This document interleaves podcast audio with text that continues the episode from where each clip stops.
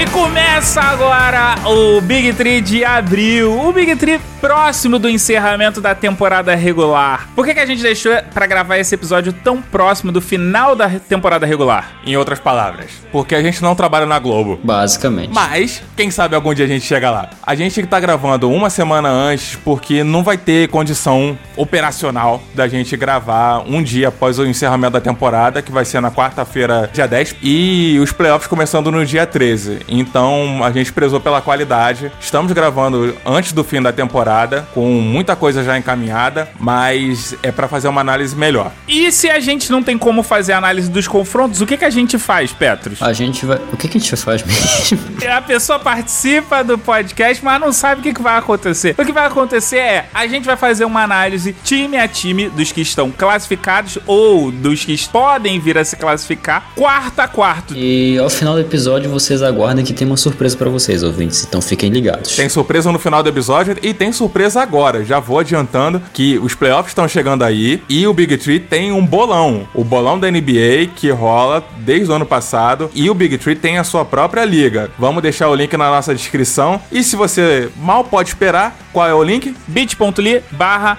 bolão Big Tree. Lembrando que bit.ly, o li é com Y. Então, bit.ly barra bolão Big Tree. Big 3, 3 é em numeral. Agora, vamos pro episódio. Simbora.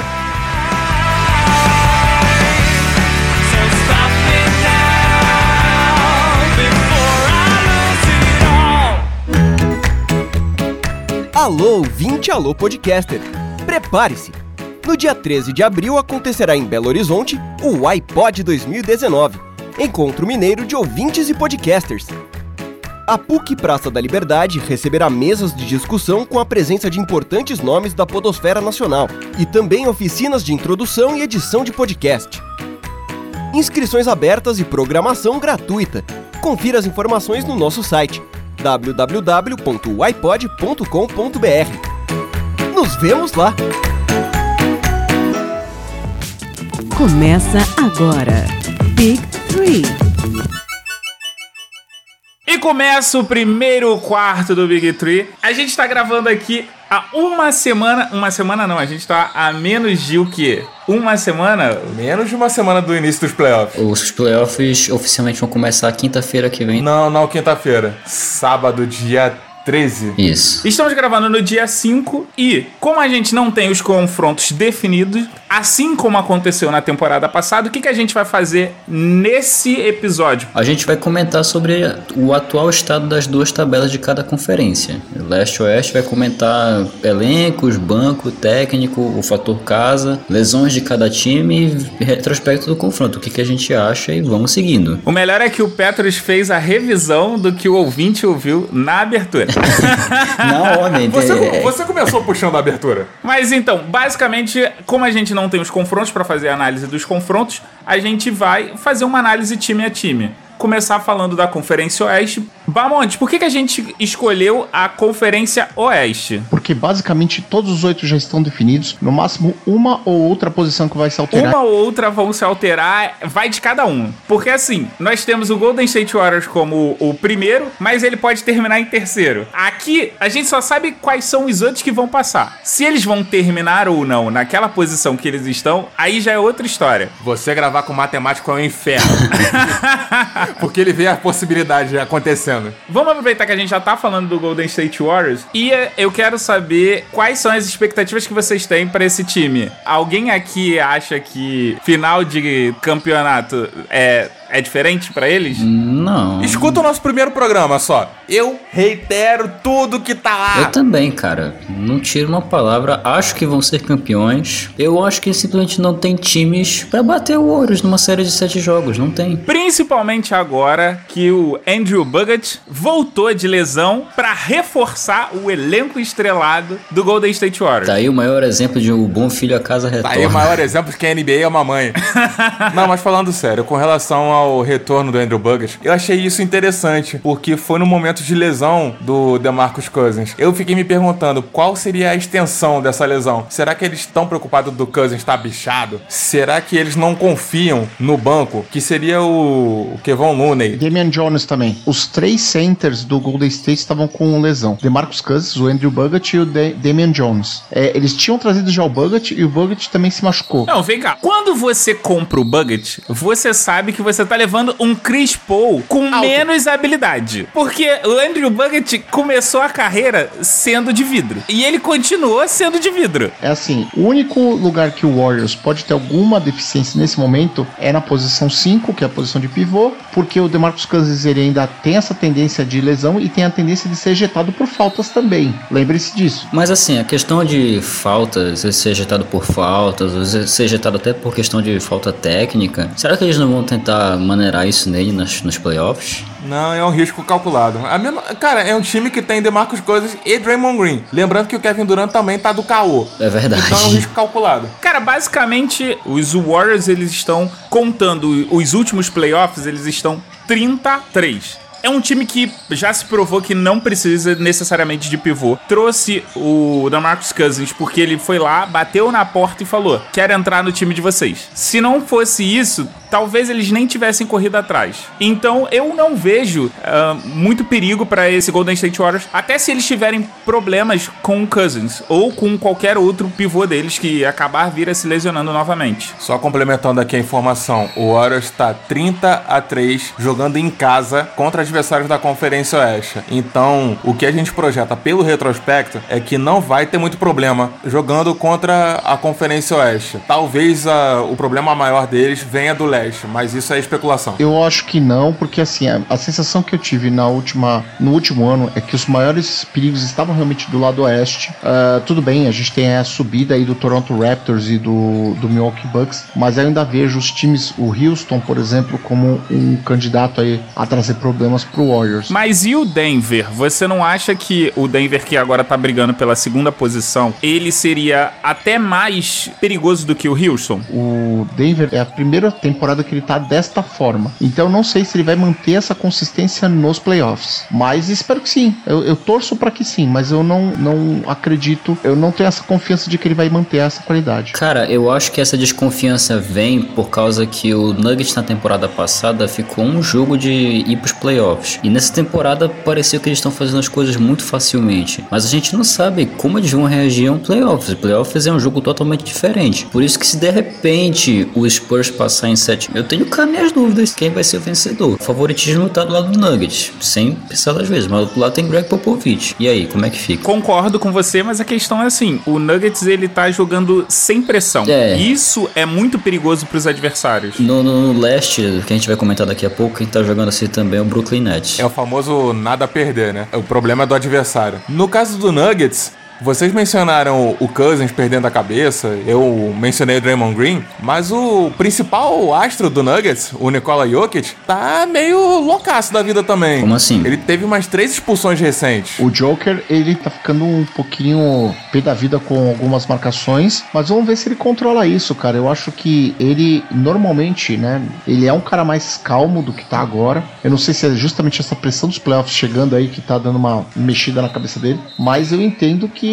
que sim, tem todas as condições de botar a cabeça no lugar, e aí sim, é, vamos falar assim, como o apelido dele é Joker, é ver quem ri por último aí. Olha que referência. Diga-se de passagem, esse é um dos piores apelidos que existe na NBA. Já que o Bamond já tem uma opinião formada, eu queria ouvir dele a opinião sobre o Houston Rockets. Cara, o Houston tá chegando muito bem. Nesse momento, apenas o Iman Shumpert, que tá como lesionado. Ou seja, tá normal. Dos times que estão chegando nesse momento, ele é o que tá mais zerado em termos de jogadores neste momento. O Chris Paul, normalmente ele, ele quando chega no, da metade dos playoffs pra frente, normalmente ele já tem alguma lesão que pode afastar ele. Você já conta com essa lesão. A pergunta é: é na primeira, segunda ou terceira rodada que ele se lesiona? Eu acho que é do- da segunda. Acho que na segunda também. Ele não, não chega na terceira. Será que ele não chega na terceira? Ou se chegar, vai no sacrifício, né? Que teve algumas aí que ele jogou no sacrifício. E assim, ele vai estar jogando nesse primeiro momento com o LA Clippers, que é aquela situação. Também tá jogando sem peso. Vocês acham que o Harden vai ter que elevar o nível do que ele tá jogando pra que o Houston consiga ir além? Vai. Ou jogando do jeito que ele tá, o Houston consegue passar facilmente até um possível confronto contra o Golden State Warriors? Eu acho que a pergunta, Mogli, não é nem se ele vai ter que elevar o nível, em si como é que ele vai reagir às defesas, porque a gente sabe que as marcações nos playoffs são coisas diferentes. Marcação de temporada regular é uma coisa. O cara dá dois step backs e ninguém marca andada, de boas, na temporada regular. Nos playoffs a coisa vai mudar de cenário. Aí depende muito da arbitragem, porque eu achei a temporada como um todo, a arbitragem muito condescendente com alguns jogadores, como sempre é. Sim, claro. A verdade é que a- existem alguns jogadores que têm uma facilidade maior para receberem faltas do que outros. Muito. E nos playoffs as coisas às vezes se invertem. Às vezes não, às vezes a gente segue esse fluxo natural. Mas olhando o histórico do Harden, eu acredito que ele vai continuar sofrendo faltas tranquilamente. Até porque ele já ele incorporou isso, né? A maioria dos jogadores incorporou esse jeito humano de forçar a falta no lance. Ele é um cara também que faz isso. Ele tá se aproveitando da regra, basicamente. Eu não tô criticando isso, eu só tô falando que é a característica. Concordo. É assim, eu não critico, mas, putz, é, é incômodo, velho. De verdade. Deus me livre, mas quem me Quem me dera. dera. Eu não, eu não critico, mas é incômodo, velho, ver isso. Eu vi um GIF no Twitter muito legal que é a comparação de algumas jogadas. O Jordan dando uma enterrada, o Harden arremessando lance livre. Aí o LeBron dando uma cravada monstra, aí o Harden arremessando lance livre. Aí, se eu não me engano, o Kobe acertando uma bola de três inacreditável e o Harden arremessando lance livre. Aí o ponto é esse, cara. O cara tem capacidade pra ser um jogador tão dominante quanto ele tem sido a temporada toda e quer ficar fazendo, cavando falta, velho. Isso que é incômodo. Eu honestamente não acho que ele esteja errado, principalmente a partir dos playoffs, porque se você pegar o que ele tem produzido a nível de MVP, você vai perceber muitos jogos em que ele castiga da linha dos três e outros que, nossa senhora, é uma coisa pra esquecer. Verdade. Ele tenta muito, erra muito e pontua na, na base da insistência. Então eu acho que isso vai ser um fator crucial nos playoffs. Muito. Mas a questão é que nos playoffs a marcação ela dá uma aumentada muito forte. Sim, mas eu também acho que ele tem capacidade de pontuar além da marcação. Só tem um time que eu vi que a marcação tá muito bem adaptada pra maioria dos, dos times aqui. Então, E esse time vai passar em oitavo. não sei. Mas antes da gente falar desse time, vamos falar do Portland e da grande perda do Nukic. o Popcorn Trail Blazers. Que vacilo! é, não, é. Porque. Bugarelli ficaria chateado com você neste momento. Pelo contrário, ele concordaria. É, infelizmente é o que acontece. O time do Portland chega nos playoffs, não sei o que acontece. Espero que este ano o Damian Lillard esteja diferente, com a cabeça diferente, com o mindset diferente junto com o resto do time pra fazer história. A gente espera o Damian Lillard no nível Super Saiyajin. Não, não. Cara, o Lillard precisa estar no nível Super Saiyajin para que o Portland tenha alguma possibilidade. Nossa! Ah, a- Mesmo com a volta do, do McCollum, não existe muito. Eles não vão muito longe, cara. Pra mim, para mim, a sensação é o jogador principal deles dá uma caída, que no caso é o Lillard, e os outros, e o Enes Kanter, não sei também por que que acontece isso. É o Enes Kanter, velho. Simples Enes Kanter, e né, puro e gente? simples. Você não sabe por quê, eu sei, ele nasceu. Não, enfim, se tivesse o Nurkic aí, acho que teria mais chance, porque o Nurkic parece que tem uma cabeça mais no lugar. Infelizmente aconteceu essa lesão terrível com ele. A, a parte deles também de lesões não tá muito legal. Não, nada colabora, infelizmente. É, então, assim, pode ser que, que caia na primeira rodada. Dos quatro que a gente tá falando nesse momento, acho que é o que tem mais chance de cair na primeira rodada. Cara, foi um time que tá no topo da tabela por muita valentia. Valentia mesmo, porque é, inferi- é inferior em relação aos outros concorrentes. E pra vocês terem uma ideia da dimensão da perda do Nurkic, ele e o Lillard era a dupla que mais pontuava saindo de assistência de um jogador pra outro na NBA inteira. Eu sei que é o seguinte: assim como na temporada passada, o Portland ficou entre os quatro primeiros. E tomou na cabeça. O mérito dele foi mais dos adversários terem tido problemas do que ele chegar lá. Eu sei que ele vai enfrentar o meu Jazz, mas isso a gente fala no próximo quarto. Oferecimento tênis no pé. Porque tênis tem que ser no pé.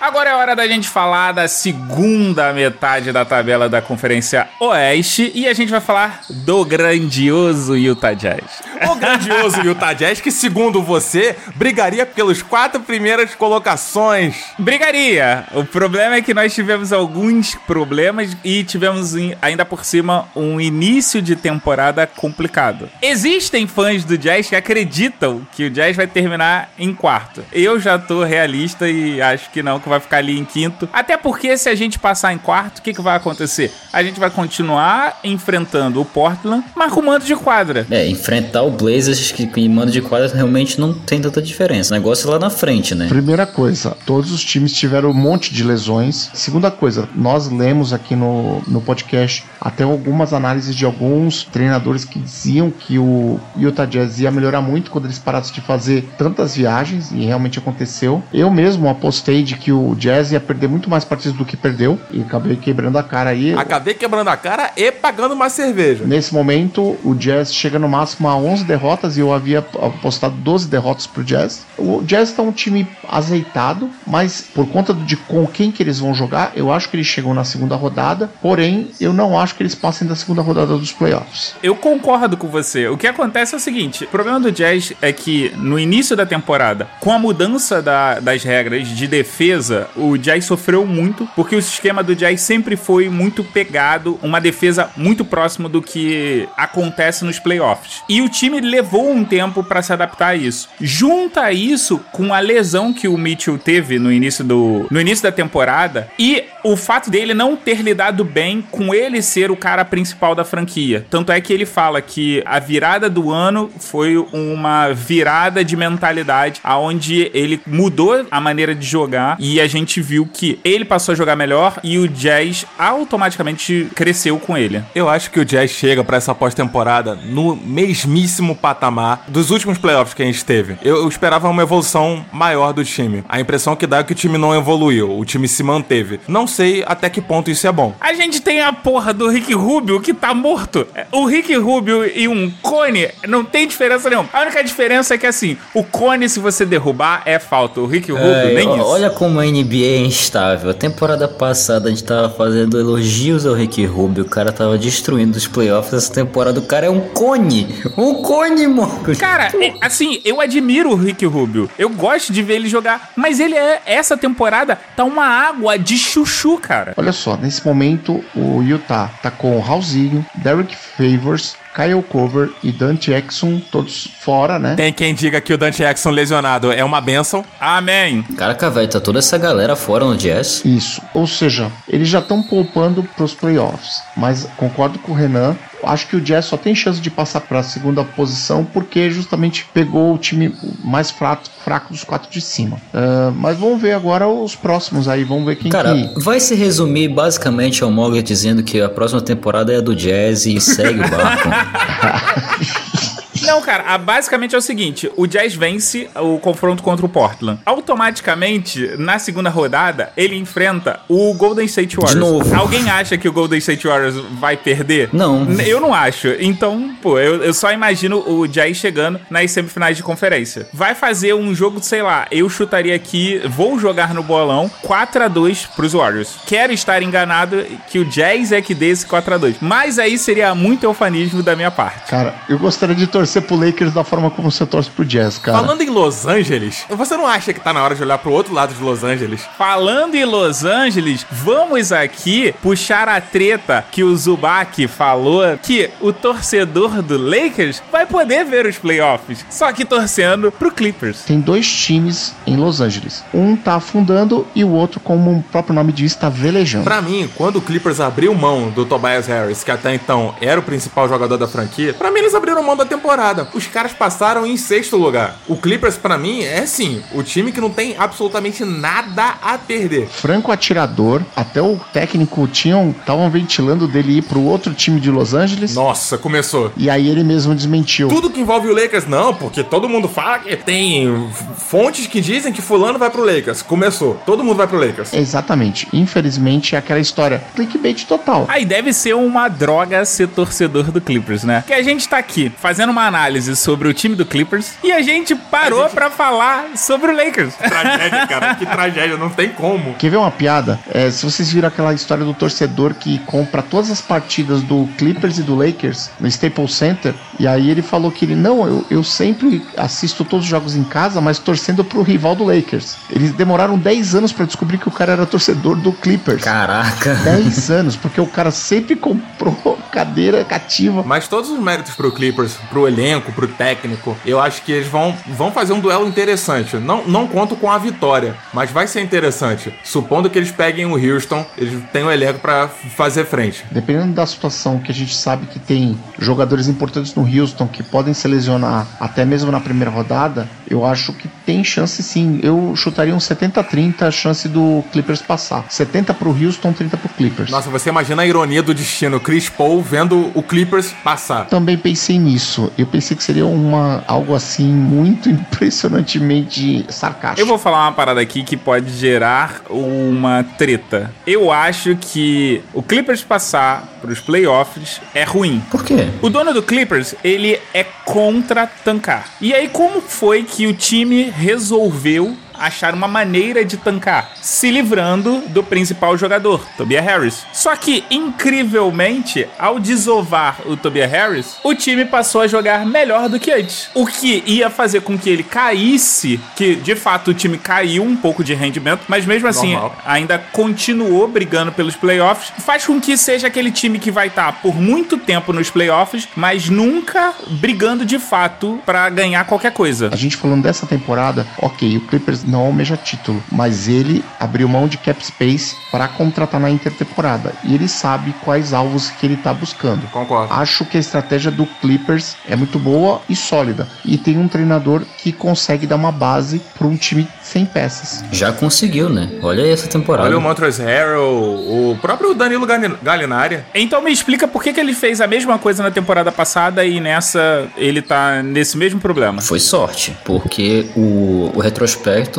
e a- o objetivo do Clippers era tancar pra pegar o Zion, pra pegar alguma, alguma escolha boa. O problema é que o dono da franquia não acredita em tancar. Mas vamos falar do próximo time que tá aí há quantas temporadas? San Antonio Spurs está há 22 temporadas indo para os playoffs e contando. E contando mesmo, porque, cara, é aquilo, o Greg Povich, velho, é a cabeça pensante do time. Mas incrivelmente eu acho que o time tá pegando liga. As defesas, nessas últimas rodadas que eu vi alguns jogos dos Spurs, ele tem modos de defesa específicos para certos times que ele já esperava enfrentar. Quando ele estava agora em oitavo, ele jogou contra o Golden State, ele demonstrou essa defesa, não deixou o Golden State jogar a bola de três. Foi lindo aquilo, foi um jogo muito bom. Exatamente. Então, o que mais o Pop vai tirar da manga? Velho, eu não duvido nada. Tem chance de surpreender o Denver, ainda mais que a gente comentou que o Jokic, ele precisa botar a cabeça no lugar. Um jogo que me fez pensar sobre isso foi agora, essa, semana que passou, semana passada, eu acho que foi Spurs e Nuggets. Cara, o Nuggets amassou o Spurs de uma forma inacreditável, velho. Foi essa semana, inclusive. Inclusive, ah, lá tem um recorde, né? O, o técnico que foi expulso mais rápido no jogo. 1 minuto e 3 em quadra. Eu não duvido do Pops. Jamais, jamais duvido. Você vê que ele tava feliz, né? Consegui ser expulso, não demonstrei o jogo, é, eu tô feliz. Sabe o que me fez pensar nisso? O jogo inteiro os Spurs marcaram zona. Os próprios comentários da ESPN bateu na mesma tecla. Cara, por que, que eles continuam fazendo isso? Vocês estão vendo que não tá dando certo. Eu acho que isso foi jogada do Spurs, velho. De verdade, eu acho que isso foi proposital. Ele já não esperava melhorar muito a posição dele dentro da colocação, ou ele ia pegar o Golden State Warriors ou Nuggets. Então, com Golden State, que é o mais difícil, ele se provou. Ele testou um esquema tático, já com o Nuggets não. Ou ele tem realmente uma, um plano, ou pode ter sido também o seguinte, ó, ele foi expulso com 63 segundos. Ele parou, ficou lá no vestiário pensando, bolou alguma coisa, ou aproveitou para assistir o jogo, como, entre aspas, da cadeira do analista, né, que é o cara que fica com a TV lá analisando as jogadas, e pensou alguma coisa muito boa, porque você viu, é, todos viram no final, ele muito feliz inv- invadindo a entrevista do Malone Melhor figura. conhecendo o Pop e a gente conhecendo até as entrevistas que o Pop dá. Pra ele estar feliz daquele jeito, é porque ele viu alguma coisa que Que ele pode usar, velho. Eu não duvido. Exatamente. Então, eu até acredito que o Pop, ele playoffs é o terreno dele, domina isso melhor do que qualquer outro técnico, mas assim, ele não consegue passar além da segunda rodada. Acho que ninguém também espera isso que ele vá. Aí é que tá, eu não entendo, já que ele acha também, se todo mundo aqui concorda que ele- o time não vai muito longe. Não é por conta do pop, é por conta do elenco como Do um elenco, todo. não- Não, não- tem como ir muito além. Aí é show off, né? Por falar em show off, vamos falar do cara que fez 20-20-20. Westbrook e o Oklahoma City Thunder. Oklahoma City Thunder, o seguinte, Westbrook fez de propósito para celebrar um rapper da região que ele mora em Los Angeles. Cara, ele fez isso de propósito. Ah, cara, eu, eu não compro essa, não compro essa ideia. Eu também não. Não. ele fez isso antes. Eles filmaram antes. Tudo bem que ele fez de propósito, mas isso não tira o mérito do cara. Porque se Não, eu entrar numa partida querendo fazer 50 pontos, eu não vou conseguir. Não, não, não. Eu tô falando o seguinte: em 52 mil partidas, desde que o Wilt Chamberlain estabeleceu esse recorde lá atrás, nenhum jogador, sem querer ou querendo, conseguiu fazer. Tudo bem, teve uma ajuda no final para algumas coisas que o time quis ajudar ele quando ele tava chegando perto. Essa é minha maldição, mas... Mas você viu que grande parte do negócio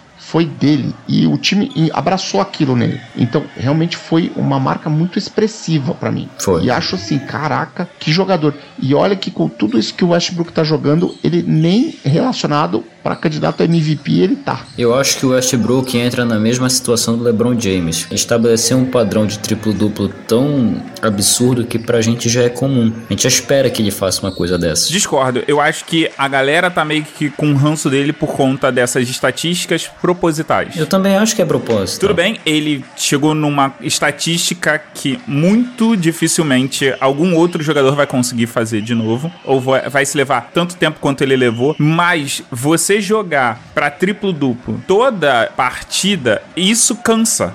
E as pessoas já estão cansadas dele fazer isso. Principalmente porque vai chegar agora numa, numa fase que Que ele não vai poder jogar como ele quer. Triplo duplo não Triplo serve de duplo não- porcaria nenhuma. não interessa. O que interessa é a vitória. O jogador tem que entrar pra vencer. É o que vai acontecer daqui pra frente. E por falar nisso, a gente- como a gente já tá falando do possível confronto entre Oklahoma City Thunder e Golden State Warriors, corremos o risco de ter um triplo MVP Finals. O Duran tem chance de ganhar novamente, pela terceira vez. Ah, isso aí, ele, ele sempre tem chance. Eu vi algumas partidas do Warriors essa temporada. Eu não sei se vocês tiveram essa impressão, mas eu tenho a impressão de que o Warriors perdeu um pouco o gás. Se eu acho que vai ser campeão, sim, vai ser campeão. Eu acho que o Warriors vai ser campeão, não vou dizer com facilidade, mas de uma forma expressiva. Isso vai depender de quem vem lá do leste. E a gente vai falar daqui a pouquinho.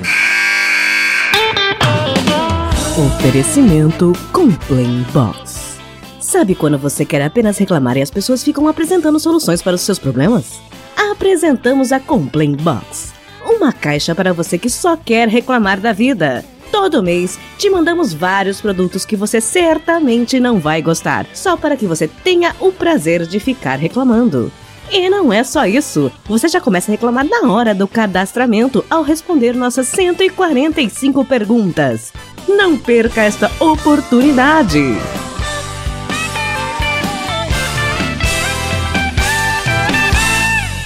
E agora que a gente chegou na metade do cast, a gente vai pra outra conferência, a Conferência Leste, aonde as estatísticas dizem que o campeonato esse ano tem que ficar na Conferência Leste. O Milwaukee Bucks já tem mais de 50 vitórias por pelo menos 10 pontos. Toda vez que isso aconteceu na NBA, o time que atingiu essa marca foi campeão. Bamondes, eu sei que você gosta muito dessa estatística e queria que você desse uma palavrinha sobre isso. Não, cara, eu acho sinceramente aquela história de estatística curiosa. Vendo o jogo do Milwaukee, ele consegue manter essa estatística porque ele tá no, no lado leste. Ele joga só duas partidas contra times do oeste. A sensação que eu tenho é que se o, o mesmo Mil- Milwaukee Bucks fosse um time do oeste, ele teria aí pelo menos umas 10 vitórias a menos. 10? Então você tá dizendo que a saída do Papai Lebrão da Conferência Leste e indo pra Conferência Oeste não fortaleceu a Conferência Leste, mas enfraqueceu ou deixou a Conferência Oeste mais disputada e aí as vitórias ficam mais divididas entre os times e os times se desgastam mais e a galera da, da Conferência Leste consegue ter um diferencial que o LeBron James ofuscava. Sim,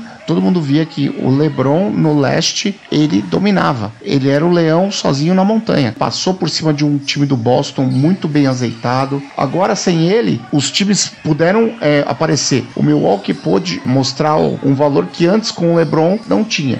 Em termos de olhar a chance, pode ser que ele chegar inteiro porque, entre aspas, é uma conferência mais fraca, mas e chegar um pouco mais inteiro na final da NBA. Eu concordo até certo ponto com esse raciocínio. O Bucks tentou se fortalecer para ter uma reserva. Por exemplo, o Paul Gasol chegou e já se contundiu, né? Mirotic também. Exatamente, Mirotic também. Então eles não estão com a reserva que eles gostariam de estar nesse momento para aguentar as finais. Esse raciocínio parece que tira um pouco o mérito do, dos times do leste, principalmente os três primeiros. Porque, ok, eu concordo que o vácuo do LeBron você vai sentir de alguma forma, mas dá para você sentir a agressividade desses times que estão postulando o topo do leste atrás do título. É outra postura, principalmente do Milwaukee que a gente está analisando aqui, um trabalho muito bem feito do coach Budenholzer, franco candidato a técnico do ano. Beleza, eu concordo que o plano do, do Milwaukee de se fortalecer, trazendo reforços do como o Mirotic e o Gasol, que acabaram se lesionando, acabou sendo um tiro nas costas. Acabou que teve outras lesões também que contribuíram. O banco vai fazer falta, mas a dominância desse time é inegável. Principalmente do, do Yannis, que é candidato a MVP. Eu acredito que não leve por N fatores, mas isso é outra discussão. Mas comparando ele com o Harden, eu vejo o Yannis muito mais imparável. Mas ser mais uma questão física do Yannis do que uma questão de habilidade.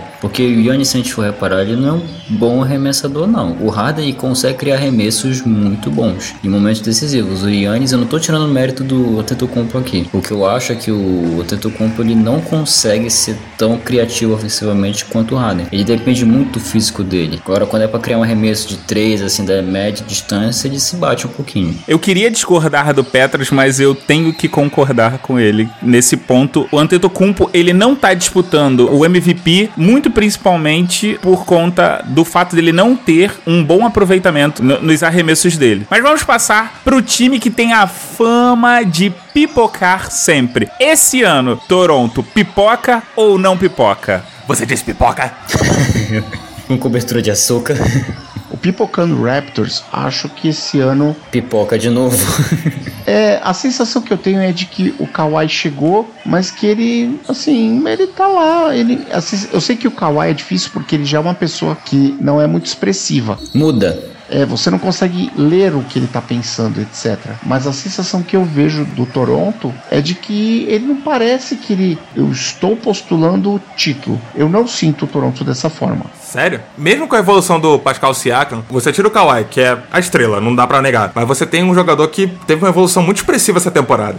Perfeito, mas não basta esses dois jogadores. O time que estar, por exemplo, num trio muito bem azeitado. Tomara que esteja errado. Minha visão, Leonard, ele deu a frieza que o Toronto precisava. A gente pode analisar os playoffs anteriores do Toronto e você sente que eles perdiam muito por conta da expectativa barra nervosismo do que por conta de habilidade. Porque a gente sabe que são jogadores que têm habilidade, os jogadores que, que tem no time do Toronto, como um todo, eles têm habilidade. Mas eles precisam ter aquele sangue frio que só quem passou anos trabalhando com Popovich consegue ter. E o Leonard, ele é o cara principal. Você olha para ele assim, tipo, o time tá perdendo de um ponto a 0.1 segundos de acabar a partida. E o Leonard, ele tá tranquilo. Ele fala: a gente resolve isso. Pode ser que ele por dentro esteja cagado de medo, mas ele não deixa transparecer. E isso causa uma tranquilidade para a equipe como um todo, que pode dar o diferencial para que eles, de fato, cheguem às finais da Conferência Leste. Você vê que até o Kyle Lowry já perdeu o posto de, de referência. Ele não, ele não, não é mais o líder. Cara, o Lowry, ele, ele pode ser líder, mas ele nunca foi referência nesse time do Raptors. Agora eu queria fazer um questionamento aqui sobre essa questão da frieza. Vocês acham que essa, essa falta de confiança mesmo do time se dá em função do elenco ou se dá em função do técnico? Porque vamos ser honestos, o Nick Nurse pegou um trabalho feito.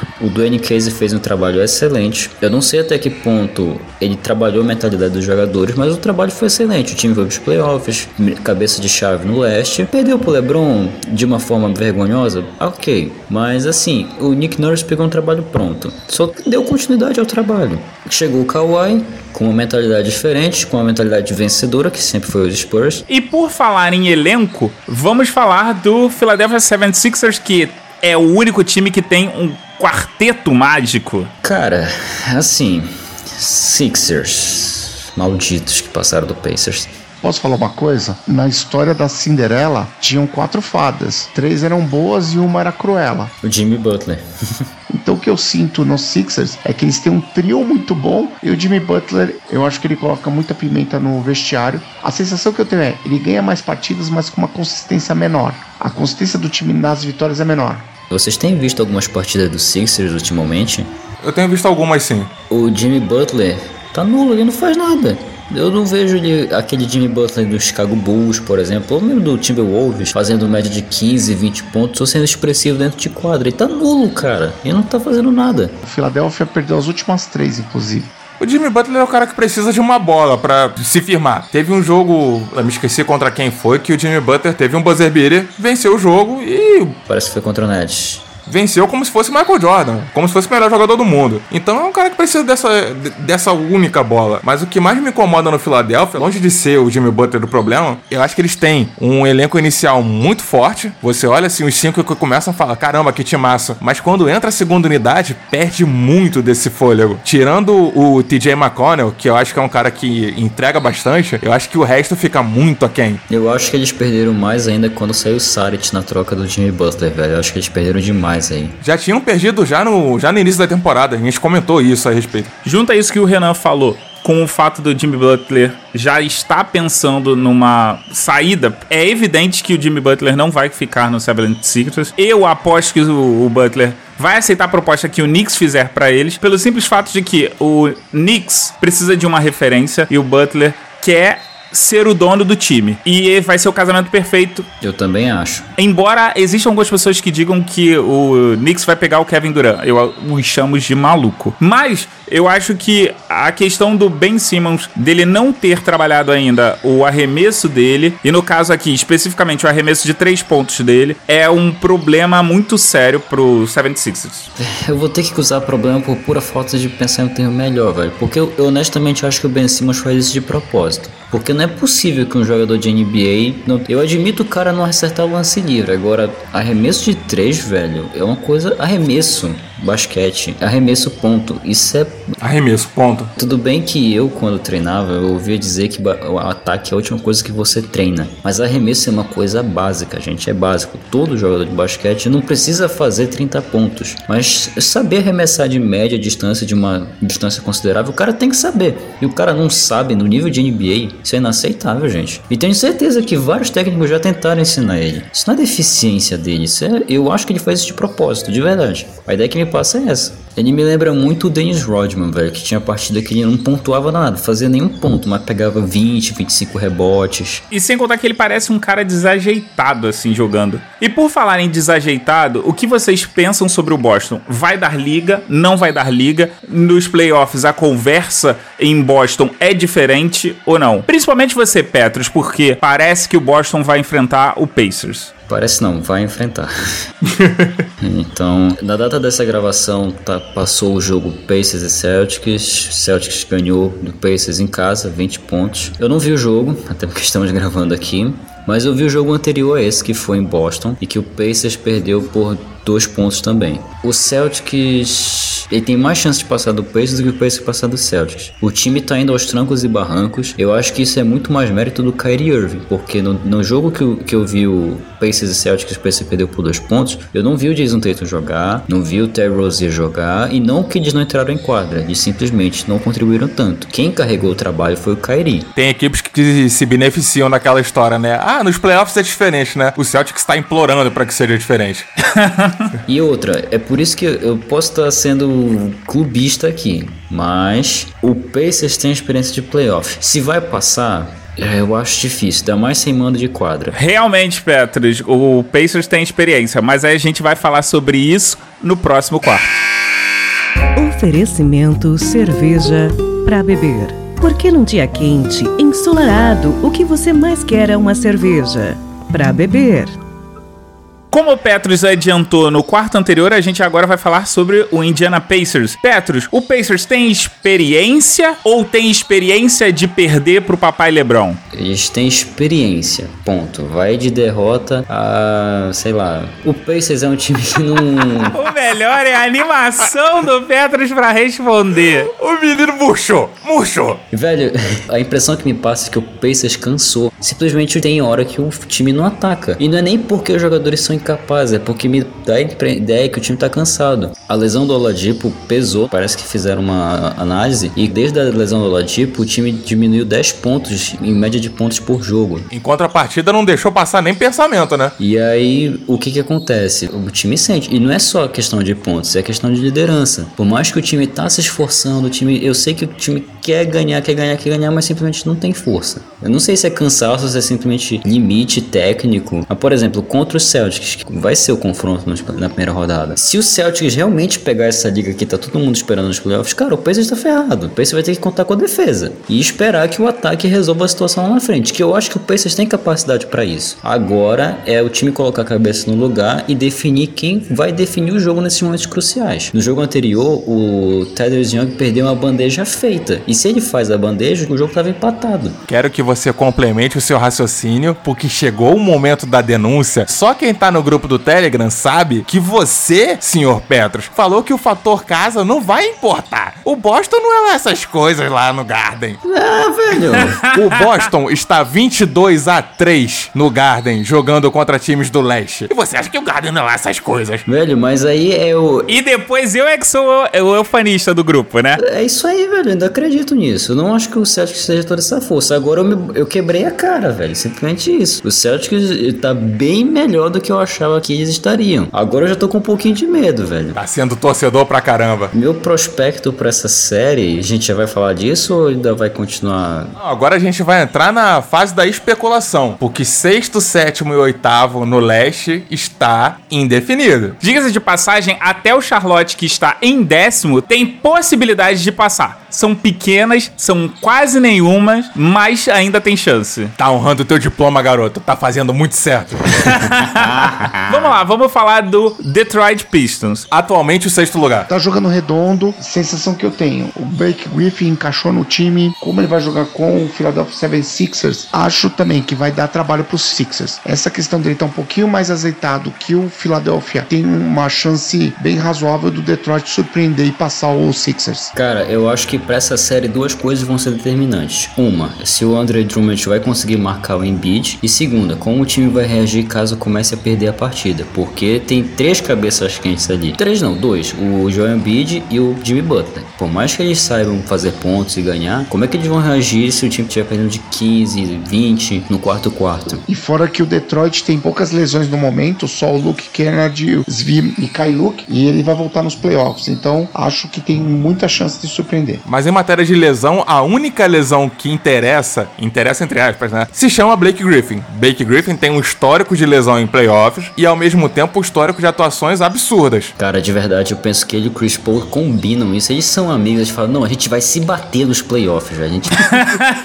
joelho com joelho. Joelho com joelho. Eu tenho a impressão de que o Detroit, desse segundo escalão do leste, por assim dizer, ele é o time que mais pode chegar longe. Por conta de toda uma bagagem que essa galera que tá ali pode surpreender positivamente. Agora, quem eu acho que vai tomar uma varrida é o Brooklyn Nets. Sério? Supondo que o Brooklyn Nets chegue no sétimo lugar e sublinhamos, eu não quero que chegue.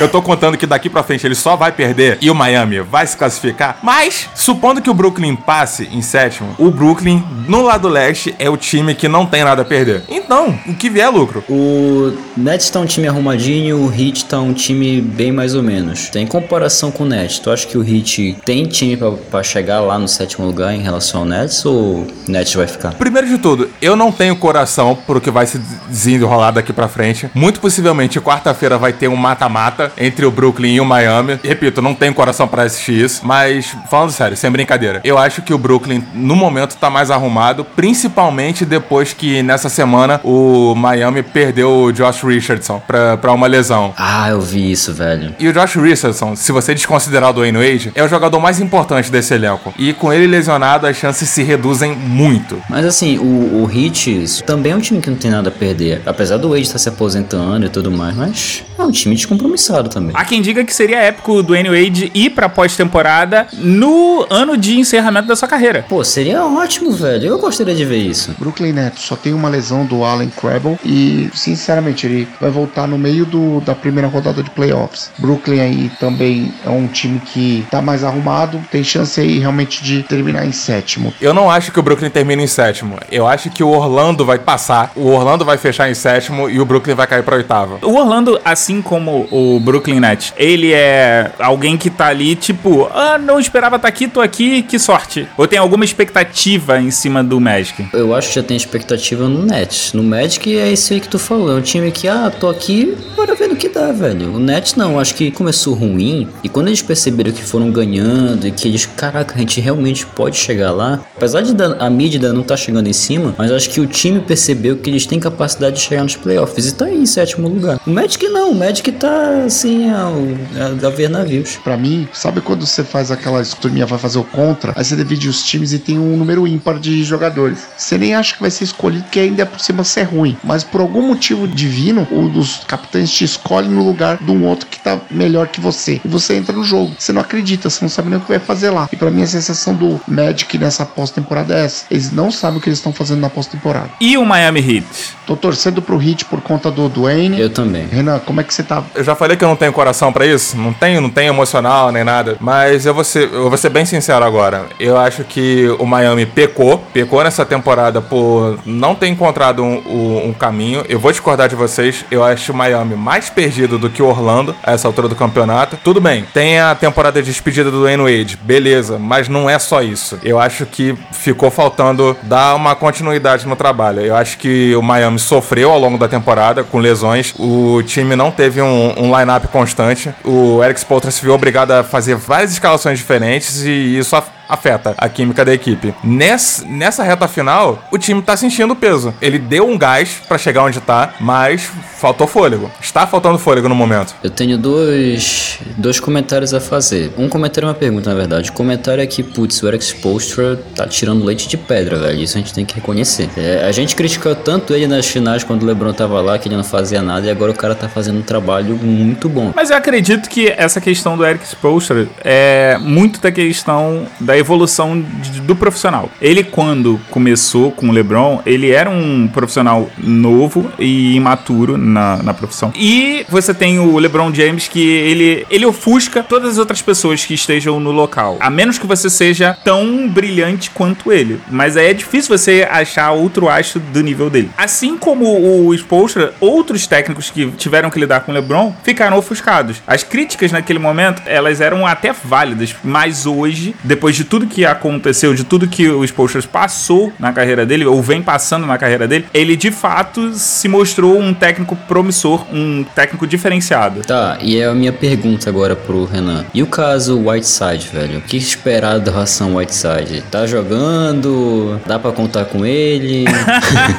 Eu só espero o ódio. Whiteside é um, é um contrato que você não vai conseguir desovar. Você tem mais uma temporada aturando essa pessoa. E depois, beijo um abraço. Acaba, não renova, pro inferno. Então você tá dizendo que próxima temporada o Miami vai ficar fora dos playoffs. Olha, é possível. Miami a caminho do rebuilding. Mas já não tava? E esse zumbido que tá vindo aí, é o grilo na casa do Petros ou tem uma vespa aí no meio dessa, dessa bagunça aí? Você está mencionando o Charlotte Hornets? O Charlotte Hornets que matematicamente tem 0,0000001,1. Exatamente. O Charlotte Hornets que venceu as últimas duas, enquanto o Brooklyn Nets e o Heat tinham perdido as, as anteriores. Ou seja, o Charlotte nesse momento respira por aparelhos pela incompetência dos seus adversários diretos na busca da vaga. Acabei de ser chamado a atenção aqui do matemático. O Charlotte tem chances reais de 5% de classificação. vá pro inferno, caramba. Então, neste momento, antes da gravação né? Porque a gente tem as estatísticas antes dos jogos terem começado. O Miami Heat tem 46,3%, ou tinha 46,3% de chance de passar para pós-temporada, e o Charlotte Hornets tinha 5% de passar. O que aconteceu? O Hornets fez o seu dever de casa, ganhou contra o Toronto Raptors surpreendentemente com uma bola de 3 no final, e o Miami tinha só que ganhar o jogo dele. O que que fez? Perdeu. O que me consola? Consola nada, não é coisa nenhuma. Mas no final das contas, mesmo que o Charlotte vença todos os jogos até o último, o último jogo do Charlotte é diretamente contra o Orlando Magic. Então, não vejo chance. E agora a gente chegou naquele momento que a gente termina o episódio. Mas antes da gente terminar o episódio, a gente precisa anunciar pros ouvintes aonde que eles podem encontrar a gente. Pode encontrar a gente pelo site podbigtree.com.br. E nas redes sociais, Balmontes que está quase morrendo afônico. Coitado do cara, velho. No Twitter ou no Instagram, arroba BigTreeBR. E se você, ouvinte, quiser colaborar com o Big Tree, o ouvinte pode fazer o que, Renan? Acessar o nosso Padrim e verificar as nossas opções de financiamento. Em padrim.com barra BigTreeBR, tudo junto. Um outro recadinho que a gente quer deixar pra você, ouvinte, é que a partir deste episódio, o Big Tree deixa de ser mensal. Você sabe dizer por quê, Renan? Porque os playoffs são o bicho. Nós vamos iniciar a nossa cobertura dos playoffs, vamos modificar o nosso formato, vamos tentar fazer um- uma coisa mais pontual e tentar trazer a melhor experiência pro ouvinte. Petros, como é que vai funcionar esse esquema? Então, a gente vai fazer um resumo das séries em si. À medida que as rodadas forem passando, vamos comentando como foi cada série de cada rodada. Vai ser um compacto da série, das séries como um todo. Vai ser tipo desfile de escola de samba. Bola de três. 10.